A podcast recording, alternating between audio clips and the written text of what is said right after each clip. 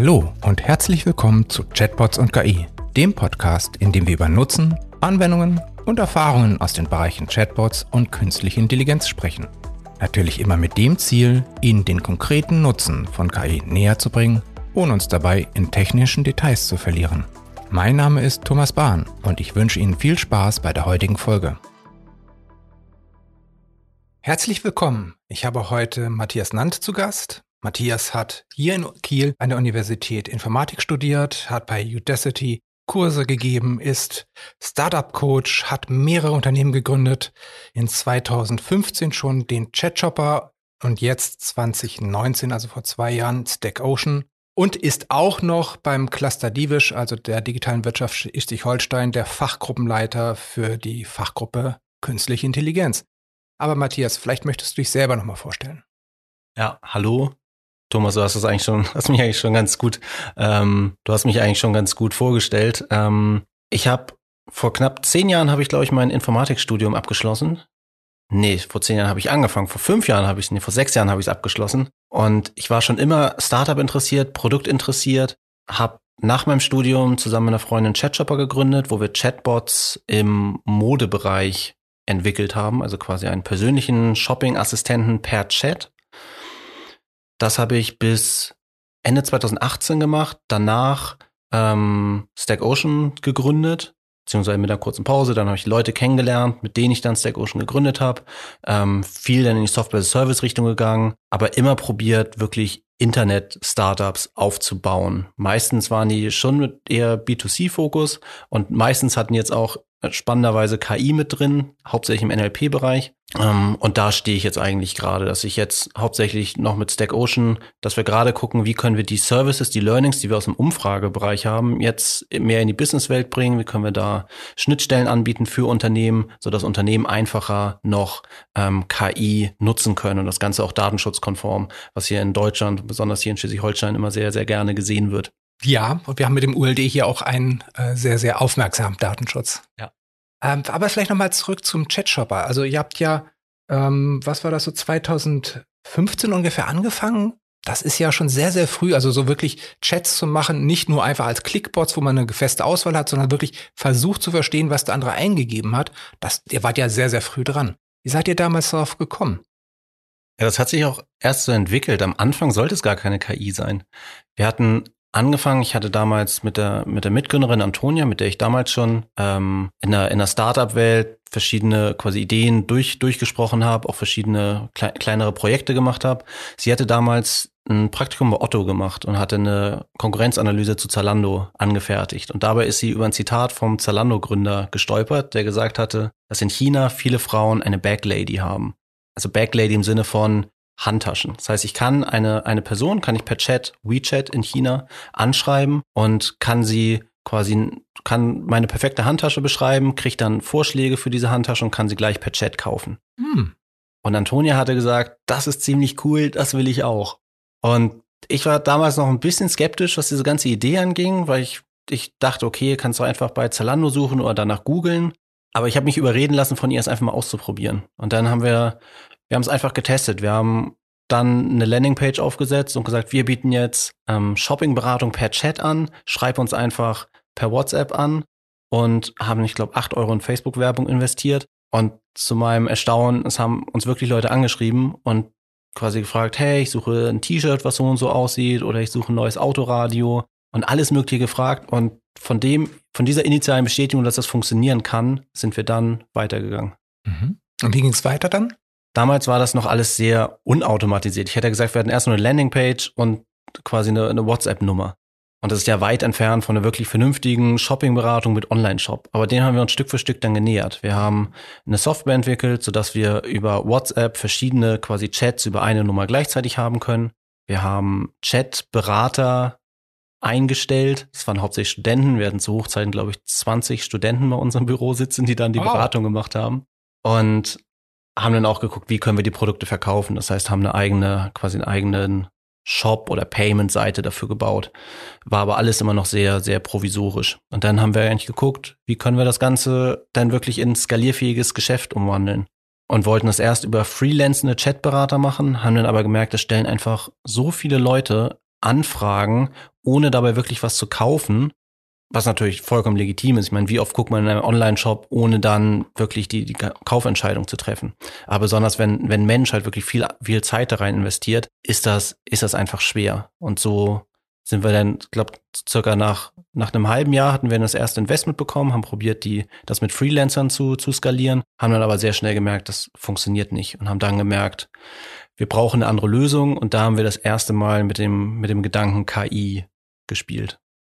Und dann habt ihr ein Chatbot entwickelt, der verstehen kann, also eine künstliche Intelligenz entwickelt, die das verstehen kann, was der Chattende geschrieben hat. Ja, quasi ja. Das klingt, klang jetzt bei dir so, dass wir, das uns mal einen Tag hingesetzt haben und das gemacht haben. Es hat aber, also wir hatten ja, wir, die Messlatte war ziemlich hoch. Wir hatten vorher Menschen, die das Ganze gemacht haben. Wenn man oft an Chatbots denkt, dann sind das irgendwelche Maschinen, die sag ich mal, Sachen halb verstehen oder dass man sich mit, mit, mit Buttons durch einen vorgegebenen äh, Gesprächsfluss navigiert. Aber das wollten wir nicht. Wir, wir hatten diesen Chat, der mit Menschen, also der, der wirklich menschlich war und unser Ziel war es, das abzubilden. So haben wir angefangen, ähm, das zu machen. Der Vorteil war natürlich, wir hatten diese menschlichen Chats. Ganz bei, bei KI geht es ja immer auch darum, wie, wie trainiere ich ein System, ich brauche halt irgendwelche Daten, um es anzulernen. Und das Schöne ist, wir hatten diese Daten. Wir hatten tausende von Chats mit, mit echten Kunden, die echte Produkte wollen und wussten dann, wie wir das Ganze, Ganze trainieren müssten. Mhm. Spannend dabei war auch, dass unsere Kunden waren sehr, sehr jung. Es waren so zwölf bis 16-Jährige hauptsächlich, die, die den Service genutzt haben, die es cool fanden, über Chat ähm, Produkte zu suchen. Und ähm, natürlich, wenn man sich so Spracherkennungssoftware ansieht, die, die, die ist meistens trainiert auf erwachsene Menschen und, und es ist echt krass, was junge Menschen für Wörter benutzen, um Sachen zu beschreiben. ähm, oder wie sie Sätze aufbauen, besonders über Chat. Das war ähm, und das deswegen es war wir, wir mussten zwangsweise was eigenes trainieren, weil ohne ja. das ging's nicht.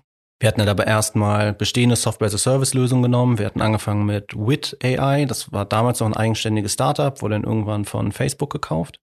Dann haben wir aber irgendwann gemerkt, okay, da stoßen wir auch an die Grenzen und wir haben uns besser mit der Materie auseinandergesetzt und wollten eigentlich besser werden. Haben so dann gesagt, okay, wir brauchen was, wir brauchen was Eigenes. Wir brauchen, müssen, müssen selber einen Wert in dem ganzen KI-Bereich aufbauen. Ähm, wir hatten glücklicherweise, saßen wir auch, wir sind damals zwar in Kiel gestartet, sind aber relativ schnell nach Berlin gegangen, weil uns das, wir hatten eine Partnerschaft mit Zalando, unsere Investoren saßen in Berlin und so hatten wir ein recht gutes Ökosystem um uns herum. Denn besonders in Berlin, auch zu der Zeit, KI war ein echt ja, großes Thema. Fast jedes, jedes zweite. Nicht nur damals, glaube ich. Ne? Ja, ja, stimmt, aber besonders ähm, jedes Startup hat irgendwie KI benutzt und hat auch, hatte auch teils schon funktionierende Produkte, wollte aber dann, um, um besonders mit dieser Welle mitzuschwimmen, noch besondere KI-Features reinbauen. Ich war auch zum Beispiel auf vielen Meetups von Zalando, da, da ist echt viel passiert in dem Bereich. Echt viel Wissen, echt viel Austausch und das war super hilfreich. Und zudem saßen wir noch mit, mit in einem Büro mit äh, zwei anderen Gründern, die, die ein Startup im NLP-Bereich gegründet haben. Ähm, Rasa, die auch zwischen, mittlerweile relativ groß geworden sind mit ihrem Produkt. Sodass dann für uns die Entscheidung eigentlich relativ einfach war, dass wir dann von, von diesem Software-as-a-Service-Anbieter dann erstmal auf Rasa gewechselt sind. Es war natürlich da noch sehr, sehr am Anfang des Systems ähm, von denen, aber es hat schon gut funktioniert. Und dann haben wir da ein bisschen rumentwickelt und sind dann aber später, weil wir gesagt haben, wir wollen halt schneller iterieren, schneller testen, haben wir das Ganze mehr oder weniger auf Basis von Rasa oder man könnte auch sagen inspiriert von Rasa, ähm, haben wir dann selbst nochmal eine, eine eigene NLP-Engine gebaut, womit wir dann auch ich glaube, es hat dann wirklich knapp über zwei Jahre gedauert, aber dann endlich nach zwei Jahren Entwicklung, Testen, haben wir es endlich geschafft, dass eine NLP oder NLU-Engine so gut Sätze verstehen konnte wie Menschen. Wahnsinn. Also ich meine, es ist ja auch eine riesige Domäne und es macht ja einen Riesenunterschied, ob ich jetzt ein T-Shirt kaufen will oder ein, äh, eine Kamera. Und ähm, die, die Sprache ist ja sehr, sehr variantenreich, wenn man dann halt sich nicht nur in einem Bereich bewegt, sondern in ganz, ganz vielen gleichzeitig. Da kann ich mir vorstellen, das war schon so eine Mammutaufgabe. Ja, das Schwierige war dabei auch, dass wir eigentlich fast bis, also bis wir die, diese, das quasi NLP-Problem gelöst haben, dachten wir, wenn wir das Problem lösen, dann haben wir alles gelöst. Ähm, und dann funktioniert das. Aber wir haben nicht bedacht, dass das eigentlich nur ein Teil ja davon ist. Wenn du wenn du jetzt zwar verstehst, die, die Person möchte eine dunkelrote Hose mit Karos auf der Rückseite, dann musst du diese Hose ja auch immer irgendwie finden. Ja. Und bei dem Produktkatalog, den wir hatten oder auch was Online-Shops bisher an Daten hatten, die konnten vielleicht, die konnten vielleicht gerade mal sagen, diese Hose ist rot und nicht dunkelrot. Hm. Und besonders solche Informa speziellen Informationen obendrauf, wie, wie jetzt, wo welche Streifen, Karos oder ähnlich sind, gab es oftmals gar nicht. Und das heißt, ihr habt dann selber was gemacht? Ja, dann haben wir, weil, weil wir schon im KI-Bereich unterwegs waren, war es naheliegend, dass wir dann ähm, aus Produktbildern probiert haben, diese Informationen abzuleiten. Wir haben einerseits haben wir ein, quasi so eine Art Knowledge Graph gebaut. Weil die Frage war auch, welche, welche Produktattribute gibt es, welche Farben gibt es, welche Produktkategorien gibt es, welche Produktmerkmale gibt es, wie hängen die miteinander zusammen. Und dort haben wir uns quasi so einen, so einen Baum aufgebaut und dann mit Hilfe von ja, Bilderkennung, die wir dann auch trainiert haben. Da mussten wir aber leider wirklich die Daten per Hand labeln. Das war ein bisschen anstrengend. Aber es, es, es hat erstaunlich gut funktioniert und war auch einfach. Also das war, ging, ging quasi mit Out-of-the-Box-System. Wow. Erst hatten wir probiert, es ohne, ohne KI zu machen, also KI ist ja ein komisches Wort, ohne Machine Learning zu machen. Ich hatte damals auch schon durch die, durch die Uni sehr viel Erfahrung mit Bildverarbeitung und dachte erst, okay, vielleicht kann man auch einen manuellen Ansatz fahren, besonders sowas wie Farbe erkennen. Das, das geht bestimmt auch anders. Aber da haben wir, wir haben relativ viel Zeit investiert, also in Startup-Welt relativ viel Zeit, mehrere Tage, ähm, um probiert, irgendwie Farbe zu erkennen. Und das Ergebnis war so mittelmäßig. Also haben wir einfach mal ein ganz, ganz simples neuronales Netz genommen, äh, wo wirklich, ich weiß nicht, wir haben, glaube ich, zehn Minuten gebraucht, um das zu schreiben. Wo wir dann einfach ein paar Bilder reingeworfen haben, ich glaube 100, und dann geguckt haben, wie funktioniert das. Und er hat schon ziemlich gut die Farbe erkannt und deutlich besser als mit diesem manuellen Ansatz. Wow. Und da war uns klar, wir müssen ähm, Richtung, Richtung Machine Learning weitergucken. Und dann haben wir einfach Stück für Stück immer ein Produktattribut nach dem anderen genommen, äh, die KI angelernt dafür und dann den ganzen Produktkatalog, den wir damals hatten aus den verschiedenen Shops, die wir angebunden haben, einmal alle Produktbilder durchlaufen lassen, die in unseren Produktgraphen eingeordnet. Und dann konnte quasi unser, unser System, nachdem dann die Kundenanfrage reinkam, denn die NLP sagt, okay, der sucht nach dem und dem, ähm, Produkt, konnten wir dann im Graphen einmal gucken, okay, welche Produkte sind da oder welche sind halt möglichst nah dran an dem, mhm. was er sucht. Äh, und dann die Produkte ausspielen. Und dann hatten wir endlich quasi als Verbindung aus drei verschiedenen, ich nenne es mal KI-Systemen, ähm, das hat's gebraucht, dass wir denn das, das Problem gut lösen konnten. Ja, ihr wart ja auch mit Pioniere, was, was diese wirkliche Kommerzialisierung der Technik angeht. Ich meine, die neuronalen Netze und so weiter, das gab's ja schon alles, aber jetzt wirklich ein Geschäft daraus aufzubauen, das war ja, da wart ihr ja mit vorne mit dabei. Ähm, aber lasst uns einfach mal auch nochmal äh, zu dem aktuellen äh, kommen, das heißt zu einmal ähm, Stack Ocean, deiner neuen Firma, und zu Couch Survey. Was ist das? Was, was kann das? Umfragesystem. Ja, wir hatten wir hatten eigentlich hatten wir mit was ganz, äh, nicht mit was ganz anderem, mit was bisschen anderem gestartet. Unser, unser Problem, was wir eigentlich gesehen haben, war, dass ähm, lokale Shops, aber auch lokale Events wissen quasi gar nichts über ihre Besucher. Leute kommen rein, Leute kaufen eventuell was, eventuell nicht. Oder bei einem Event, es kommen Leute rein, genießen die Show und gehen wieder. Aber man weiß immer nicht, hat es den Leuten gefallen, hat es irgendwas gefehlt, was kann ich jetzt eigentlich verbessern, um das Ganze ähm, wirklich ja, attraktiver zu machen für meine Besucher. Und passives Beobachten von wegen, wo sind sie jetzt im Shop lang gelaufen, wie man das vielleicht auch im echten Handel machen könnte, das bringt jetzt auch nur ein Stück weit etwas. Das heißt, man muss sie dann fragen. Genau. Und da hatten wir, ähm, um das Problem zu lösen, haben wir einfach unterschiedliche Sachen ausprobiert und geguckt, wie können wir rausfinden, was, was die Leute denken und haben ja da eben gemerkt, wirklich Fragen ist der beste Weg und haben dann probiert, Stück für Stück Produkte in diese Richtung zu entwickeln.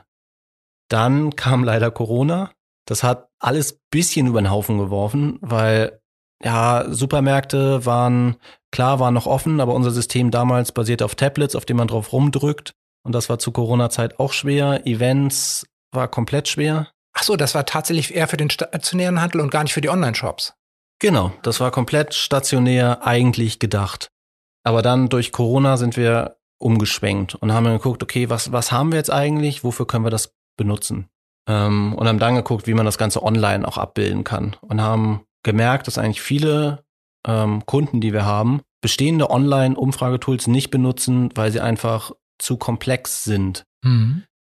Es ist zu schwer, eine, eine gute Umfrage zu bauen. Und ja, es bringt auch dem, dem, dem Ausfüllenden oftmals keinen Spaß, das Ganze zu machen. Und deswegen war unser Ziel für die Kunden einfach ein, ein gutes, einfaches Umfragesystem zu bauen, was nicht zu komplex ist und was, ja, was einfach gut benutzbar ist. Und das ist Couch Survey. Ah ja. Aber wir sind ja hier auch wegen KI. Das heißt, wie kommt jetzt das, äh, die KI in diesem Fall ins Spiel?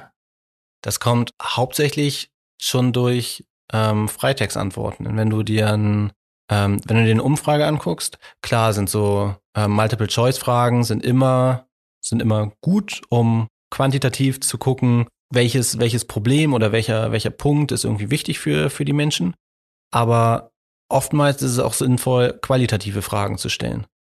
Besonders wenn man halt noch gar nicht weiß, was man, was man quantitativ messen möchte.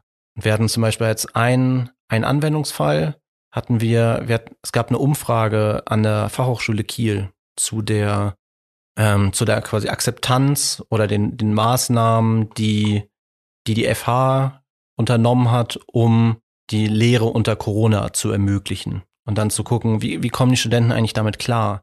was, was sind die Punkte, die sie stören? Was, was könnte man besser machen? Ähm, was funktioniert gut, was funktioniert schlecht?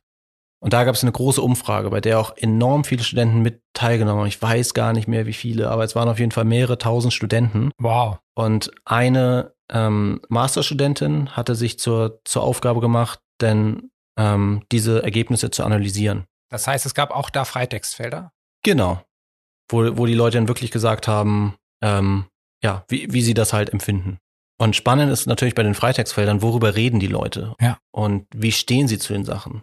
Nehmen wir als Beispiel, jemand schreibt rein, die Lehre findet jetzt über Zoom statt, damit komme ich nicht klar, weil das auf meinem Computer nicht funktioniert.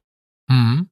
Dann geht es einerseits darum, rauszufinden, okay, die Leute scheinen irgendwie über Zoom zu reden. Das heißt, irgendwie ist das ein Thema, was, was in diesem Kontext relevant ist. Aber es geht auch in gewisser Art und Weise um Sentiment, also dass die Leute halt sagen, quasi Zoom, Daumen hoch oder Daumen runter. Ja. Und das ist dann für, für eine Auswertung echt gut, wenn man das, wenn man diese quasi qualitativen Freitextfragen oder Freitextantworten in, in wirklich ja, quantifizierbare Ergebnisse bringt. Ja.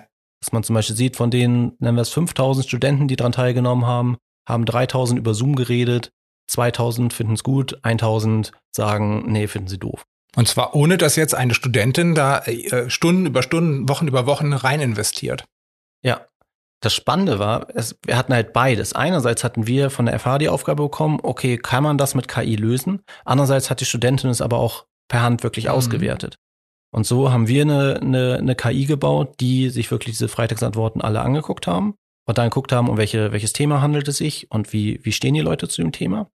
Ähm, das konnten wir entwickeln, haben es durchlaufen lassen. Das Spannende da natürlich, wenn man eine KI durchlaufen lässt, das dauert halt nicht so lange. Nach zwei Sekunden hat ihr ein Ergebnis. Ja gut, man braucht vielleicht ein paar Stunden davor, damit sie das überhaupt rausspuckt, aber das stimmt. insgesamt ist es halt nicht ja. Wochen und Monate, ja. Genau. Und das Spannende natürlich, wenn du nochmal so eine Umfrage hättest, würde es dann natürlich, es ist, es ist einfach egal, ob es ähm, 5000 Studenten sind oder 5 Millionen. Ja. Das ist, das ist das, das Charmante an der Sache. Und die Studentin hat es auch per Hand ausgewertet oder sie hat es per Hand ausgewertet. Und das Spannende war, dass quasi die KI das gleiche Ergebnis hatte wie die Studentin. Hm. Und so ähm, wir eigentlich ganz gut zeigen konnten, dass für diesen, diesen Fall und auch besonders das, das Auswerten von Freitextantworten oder, oder auch, man kann es ja auch im Customer Service Bereich sehen oder wo auch immer, dass das echt heutzutage auch mit vergleichsweise simplen Mitteln schon ziemlich gut funktioniert. Also das sind zwei Komponenten, habe ich verstanden. Das eine ist das Clustering, also das Finden, über welche Begriffe wird häufig gesprochen, was sind so die Kernbegriffe. Und das zweite ist dann eine Sentiment-Analysis, das heißt einmal zu sagen, ist das was Schönes, war der positiv dazu oder ist er negativ dazu gestimmt?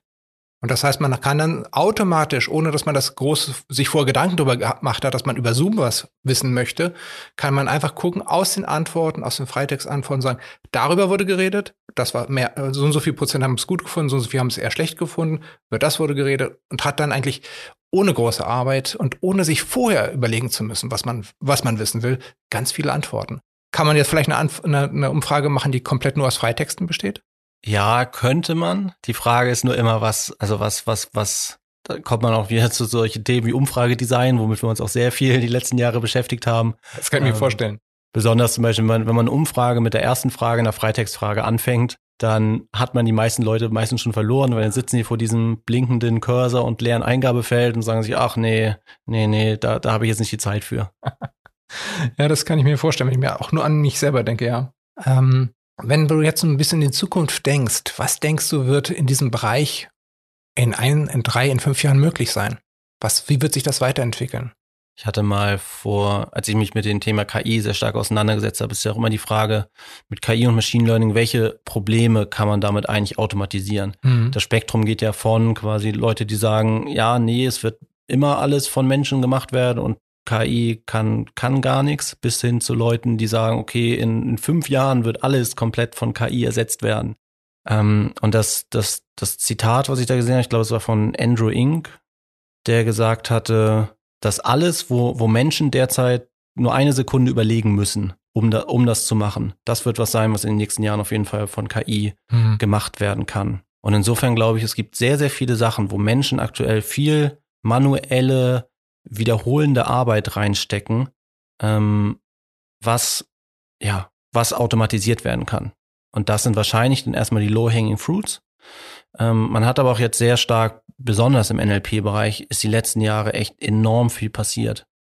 Auch mit den, den, den Tools, die die OpenAI vorgestellt hat, die sich ja mit dem, dem Verstehen von Sprache in jeglicher Form beschäftigen. Und wo man da das erste Mal gesehen hat, wenn man das eigentlich das komplette Sprachwissen der ganzen Welt irgendwo zusammenführt, was, was dadurch geschaffen werden kann das Artikel, das quasi ganze, ganze Blogartikel, quasi man gibt nur das Thema vor und der schreibt automatisch den Blogartikel zu etwas. Oder man theoretisch sogar, das tut, äh, fällt mir als Informatiker natürlich sehr schwer, äh, das zu akzeptieren, aber dass, ähm, dass man theoretisch auch sagen kann, was möchte ich programmieren? Oder ich fange an, eine Zeile Code zu schreiben und der, der Algorithmus schreibt mir die nächsten zehn. Mhm. Ähm, du sprichst von Codex. Genau. Und das ist, das ist natürlich enorm spannende Entwicklung. Wow, ja. Und da wird sich, glaube ich, in den nächsten Jahren echt viel tun. Aber ich glaube, eigentlich die, man, man kann doch erstmal die Low-Hanging Fruits ernten. Und ich glaube, da gibt es, es gibt so viel, ähm, was man einfach nur, indem man Daten digitalisiert ähm, und die Arbeit, die eigentlich schon nach selbst wenn man die Technologie von, von vor fünf Jahren oder vor zehn Jahren nimmt, selbst dann schon quasi automatisierbar war oder ist, ähm, dass man das automatisiert. Ich glaube auch, dass gerade in dem Bereich Textverständnis, Computer versteht Text und Textgenerierung, Computer erzeugt neue Texte, dass da sehr, sehr viel sehr schnell möglich ist im Vergleich zu, ich sag mal, äh, vielen äh, Lösungen im Bereich Big Data, äh, Datenverständnis. Da muss man vielleicht noch ein bisschen mehr forschen oder Bildverständnis, wenn ich jetzt an, an, an Krebsdiagnostik ähm, äh, aus, aus bildgebenden Verfahren denke. Sprachverarbeitung ist etwas, was wirklich gut funktioniert, was im Geschäftlichen häufig sehr schnell einsetzbar ist, weil man hat die Texte, man hat sehr viele Texte. Ja, es ist ja auch wieder ähnlich wie bei dem Chatshopper-Beispiel, wo wir bei Chatshopper erst dachten, wir müssen nur Sprache verstehen und dann gemerkt haben, okay, es, es gibt halt noch ganz viel mehr. So ist es eigentlich fast dann auch bei, bei allen anderen Sachen. Wenn man jetzt überlegt, wenn ich jetzt einen neuen Mitarbeiter einstelle, dann ist es natürlich recht, also sag ich mal, der, der Mitarbeiter kommt in die Firma und ich zeige ihm kurz mal alles und sage, hey, so geht das und dann macht der Mitarbeiter das. Und so ist es aber nicht mit KI, sondern der Mensch, der Mensch kann halt sehr, sehr viel in sehr, sehr unterschiedlichen Bereichen und sehr universell und kann Sachen schnell lernen. Aber KI ist halt nur auf auf einen Bereich. Und wenn man das jetzt mit NLP überträgt, dann heißt es halt nur, ich erzähle dem Mitarbeiter, was er zu tun hat. Und ja, der Mitarbeiter versteht es, also versteht die Sprache, aber mhm. mehr auch nicht. Er kann, er kann nicht sehen, was für Abläufe ich mache. Er, er hat nicht diese Logik innen drin, dass er, dass er quasi weiß, was zu tun ist und kann es dann auch nicht, und kann es dann auch nicht ausführen. Und deswegen muss man, ja, es ist ein KI-System, es ist immer gut, kleine Probleme, kleine, sehr, sehr spezifische Probleme anzugehen, ähm, aber die dann eben auch ganzheitlich anzugehen. Matthias, herzlichen Dank für deinen Besuch und für das super interessante Gespräch. Vielen Dank. Das war Chatbots und KI. Wenn Sie in Zukunft keine Folge verpassen möchten, dann abonnieren Sie Chatbots und KI auf der Podcast-Plattform Ihrer Wahl. Der Podcast wird präsentiert von Asono. Wir entwickeln Chatbots, mit denen sich Menschen gerne unterhalten.